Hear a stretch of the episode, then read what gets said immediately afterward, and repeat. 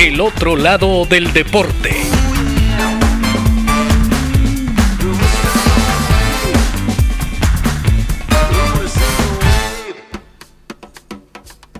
Hoy presentamos El Ángel de la Muerte.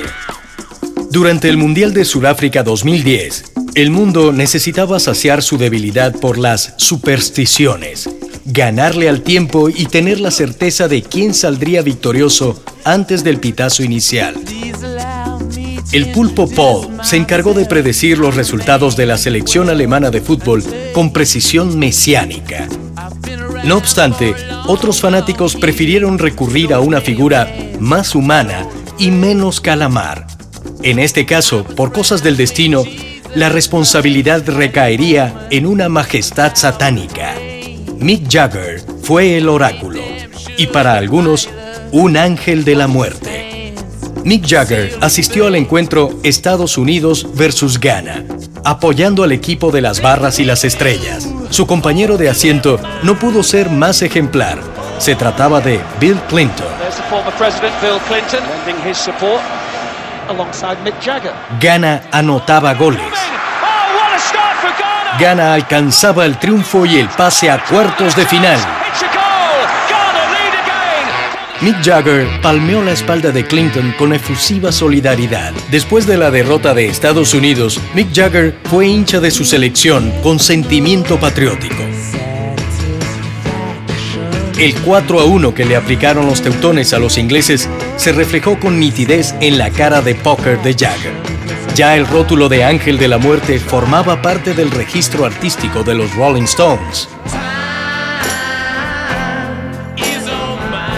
El Mundial de Brasil 2014 llegó y Mick Jagger revalidaría su distinción como Ángel de la Muerte.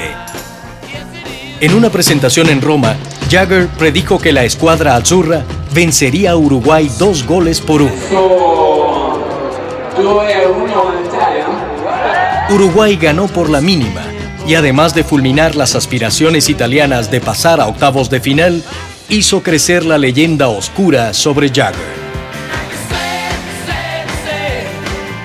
Hasta los momentos, el último acto de Jagger como ángel de la muerte lo ubicamos en la semifinal de esa Copa del Mundo de Brasil 2014.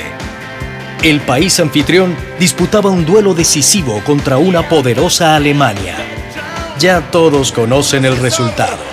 Alemania le está ganando a Brasil, Alemania está humillando a Brasil, Alemania está en la final del Mundial Brasil 2014. Mick Jagger apoyó abiertamente al equipo brasilero y en parte asumió su responsabilidad como padre y como ángel de la muerte.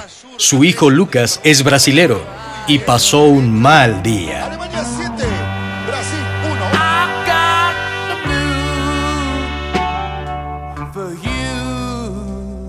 Después del 7 a 1 de Alemania sobre Brasil, Jagger le dijo a la prensa con aceptación parcial de su condición de profeta maligno, pero, solo, el primero, de los siete goles es culpa, mía.